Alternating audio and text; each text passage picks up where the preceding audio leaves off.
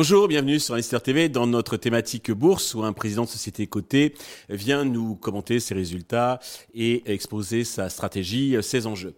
Aujourd'hui, c'est un directeur financier que nous recevons euh, en visio depuis Lyon, la personne de euh, Benjamin Bruno, euh, le directeur financier de Genoway. Benjamin, bonjour. Bonjour Stéphane.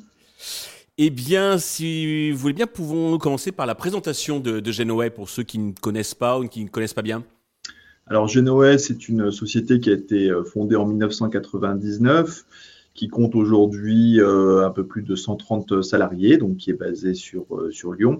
Et c'est une société de, qui opère dans le domaine des biotechnologies, mais pas dans, la, pas dans le domaine de la, de la recherche de, de, molécules, mais plutôt dans le domaine du service.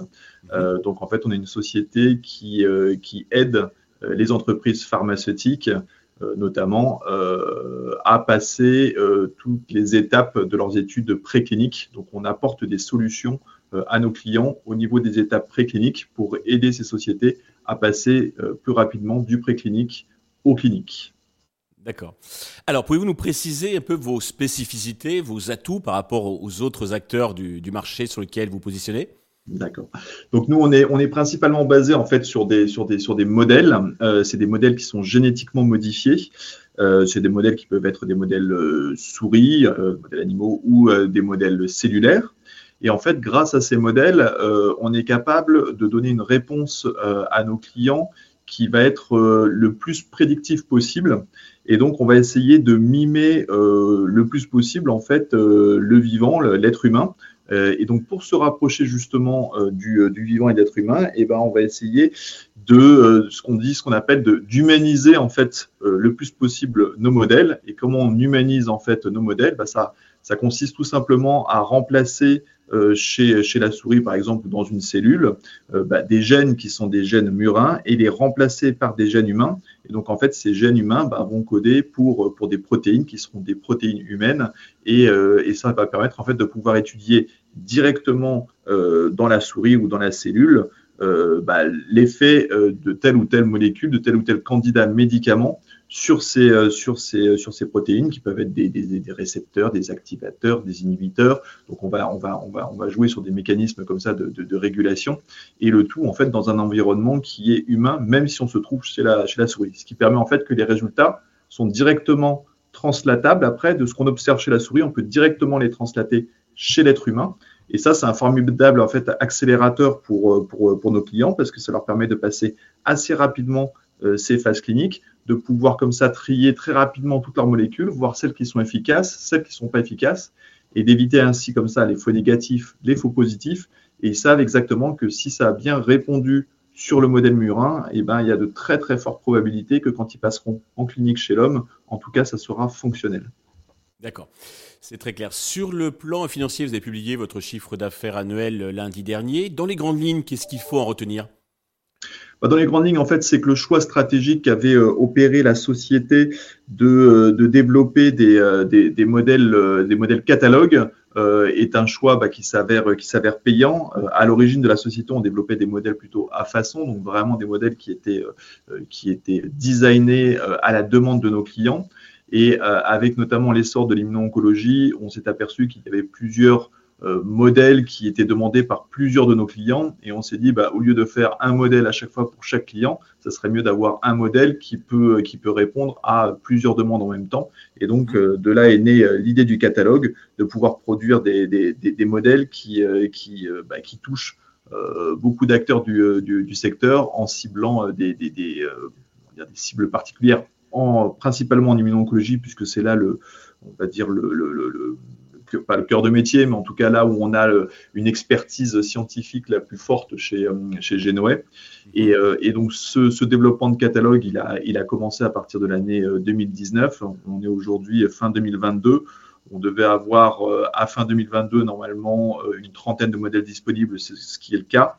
Et en fait, euh, la totalité de, euh, ce catalogue euh, devrait nous permettre à terme de pouvoir tripler notre chiffre d'affaires par rapport au moment où on a, commencé justement ce, plan stratégique. On a commencé à, à 9 millions et, à terme, on devrait être aux alentours de 30 millions d'euros grâce en fait à ces 30 modèles qui ont été, créés. Et cette croissance, donc les, les fruits de cette stratégie, donc ont déjà commencé à porter sur le dernier exercice. Ah oui, oui, bah ça, la croissance, elle est, elle est récurrente depuis qu'on a initié le plan. Hein. On, est, on est sur une croissance qui se situe toujours euh, tous les ans maintenant depuis, depuis 2019 entre, entre 20 et 30 de, de croissance. Et en fait, elle est essentiellement, je dirais exclusivement tirée sur cette activité catalogue, puisqu'en fait, notre activité historique, elle, elle ne bouge pas trop. On fait 2-3% de croissance sur notre activité historique. Par contre, notre activité catalogue, elle, elle arrive à croître euh, à plus de 40%. Ça fait deux années de suite qu'on réalise des croissances supérieures à 40% sur le, sur le catalogue. Et, euh, et en fait, progressivement, la part justement de notre chiffre d'affaires lié au catalogue eh ben, devient de plus en plus prépondérante dans le chiffre d'affaires de Genouet. Et donc, bah, forcément, ça tire la croissance, la croissance vers la hausse. Juste pour vous donner un, un, mhm. titre d'information, quand on a, quand on a euh, commencé à réfléchir sur l'idée de, de, de, de, créer un catalogue, le chiffre d'affaires du catalogue chez Genouet représentait entre 500 et 600 000 euros.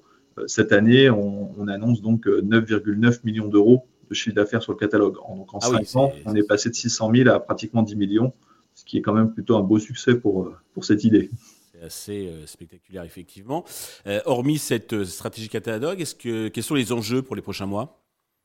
Bah, les enjeux pour les, prochains mois, c'est toujours continuer justement dans cette stratégie catalogue. En fait, aujourd'hui, maintenant, on, on, commence à avoir ce qu'on appelle une profondeur de catalogue qui est plutôt satisfaisante, c'est-à-dire qu'on a beaucoup de modèles qui peuvent répondre euh, à beaucoup de demandes de nos, de nos clients. Donc, c'est ça qui est le plus intéressant, c'est-à-dire que maintenant, quand on contacte un client, on n'a pas euh, 2, 3, 4, 5 modèles à lui proposer, on a une trentaine de modèles à lui proposer, donc on a une trentaine de cibles euh, à lui proposer, ce qui, euh, bah, ce qui nous permet souvent de pouvoir faire mouche parce qu'il a forcément euh, une cible d'intérêt sur laquelle un il besoin parmi l'ensemble, voilà, au moment où où on travaille.